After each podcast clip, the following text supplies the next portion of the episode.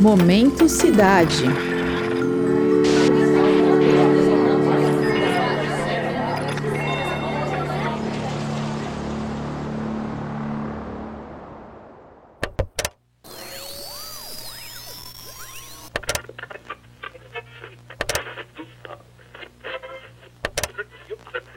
Estas mulheres, esses infantes, uns nos outros amontoados, membros dispersos sob mármores quebrados, cem mil desafortunados que a terra devora, sangrando despedaçados, comoventes, sem assistência, terminam enterrados sob seus tetos.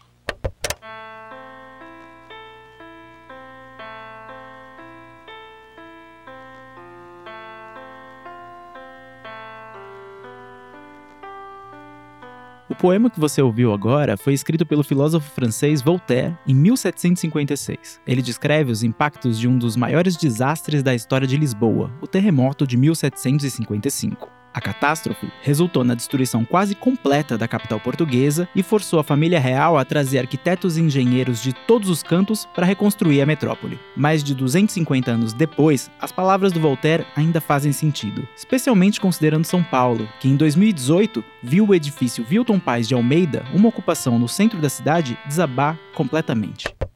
Tragédia em São Paulo. Bombeiros trabalham no incêndio que causou o desabamento de um prédio no centro de São Paulo. A tragédia tirou a vida de vários dos seus moradores. Embora a capital paulista, felizmente, não sofra com grandes tremores, não são poucos os desafios que a cidade enfrenta para garantir moradia segura para todos. Eu sou o Denis Pacheco e o Momento Cidade de hoje faz a pergunta: como garantir a segurança das ocupações em São Paulo. Nesse episódio, o repórter Guilherme Castro Souza conversa com a pesquisadora Júlia Azevedo Moretti. Ela é autora da tese de doutorado Gestão de Risco e Propriedade, um estudo de casos sobre qualificação da segurança em ocupações no centro de São Paulo, orientada pelo professor Luiz Fernando Massoneto, da Faculdade de Direito da USP.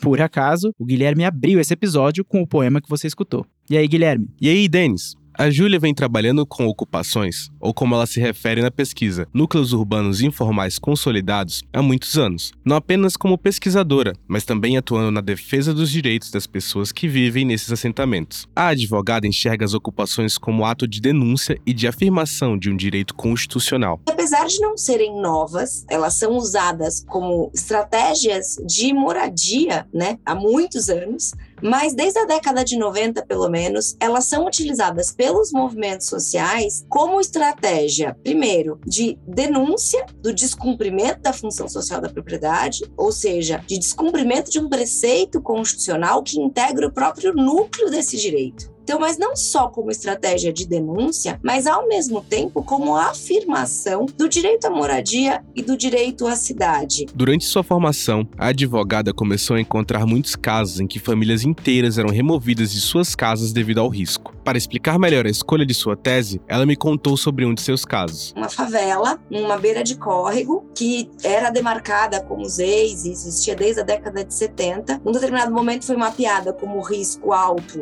né, uma parte dela, e aí havia uma ordem judicial na véspera do Natal para remoção de 96 famílias. A gente conseguiu trabalhar o acesso à justiça, ingressou nesse processo judicial e exigiu uma escala adequada de risco. Trabalhou com o Ministério Público e com a juíza do caso o que, que significava risco e que risco não necessariamente tinha como resposta a supressão né, da exposição ao risco e consequente remoção.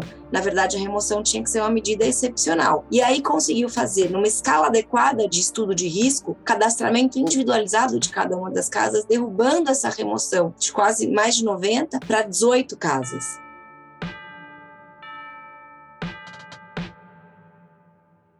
O risco se manifesta de diversas formas em uma cidade. Pode ocorrer, como sabemos bem, por causas naturais, mas a maneira como gerimos o espaço urbano determina quem sofre mais ou quem sofre menos. Chuvas fortes, alagamentos, falta de eletricidade ou uma pandemia, por exemplo, afetam desproporcionalmente as populações mais pobres. Em sua tese, Júlia tenta melhorar o entendimento jurídico do risco. Principal objetivo era, primeiro, avançar nessa compreensão do que era o risco e de fazer essas mediações, né, para que dentro dos estudos jurídicos houvesse uma melhor compreensão não só do que é o risco, mas do risco urbano e mais do que tudo do risco edilício e que a gente pudesse a partir desse estudo superar uma dimensão, né, que é muito forte ainda nos estudos jurídicos de que esse risco, ele é um risco visto de uma forma absoluta, né, e tratado a partir de uma lógica de padrões de uso e ocupação vistos como, assim, nesse sentido do absoluto e objetos de um controle, um controle à base quase do tudo ou nada. Foi através de uma extensa análise e da observação empírica da realidade da gestão de risco nas ocupações de São Paulo que a professora conseguiu descrever a lógica da moradia que é predominante nos grandes centros urbanos e no direito. Essa lógica da propriedade privada individual, ela vai estar no centro e ela vai ter um efeito que eu chamo na tese de um efeito magnético, né? Porque ela atrai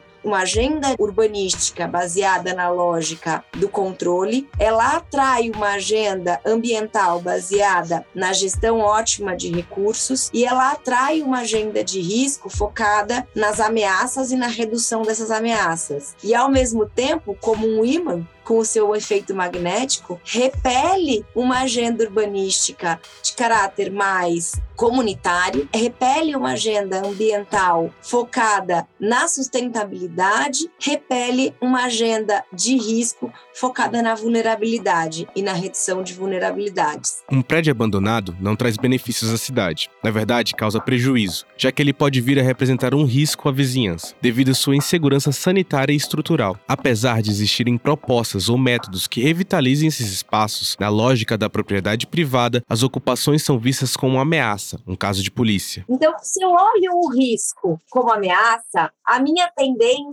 é de dar como resposta essa correção e esse controle. E a correção e o controle, ou né, eu vou reduzir o risco, compensar eventuais perdas, ela normalmente é vista como né, a partir da lógica do poder de polícia. E aí o que eu trabalho na tese é que, primeiro, este risco urbano edilício não é um problema de polícia e muito menos da polícia, como muitas vezes acontece, né? E que a segunda questão que é importante é reescrevê-lo a partir da trajetória da regularização fundiária, valorizando então essas práticas comunitárias que existem já, né, práticas de comune que existem dentro das ocupações. Para Júlia, as ocupações não são um problema e sim parte da solução. Em sua pesquisa, ela conclui que práticas comunitárias com o suporte de políticas públicas podem levar à redução do risco, já que as remoções forçadas muitas vezes levam cidadãos desalojados a mais insegurança e vulnerabilidade. As ocupações, elas são parte da solução. Olhar para o risco a partir da falta é o que eu chamo de crônica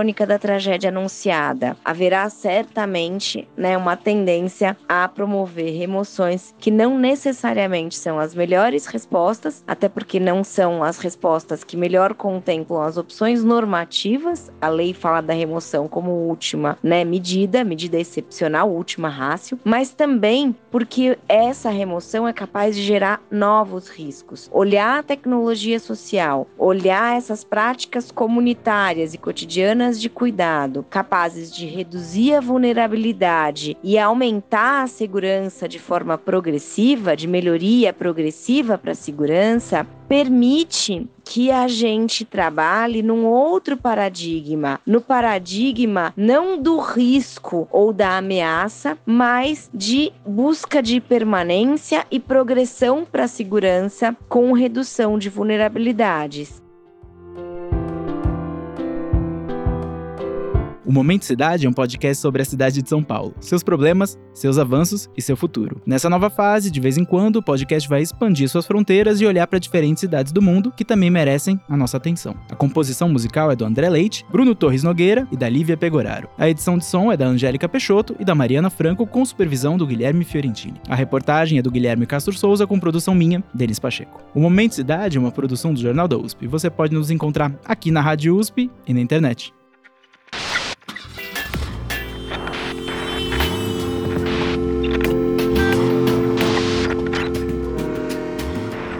Momento Cidade.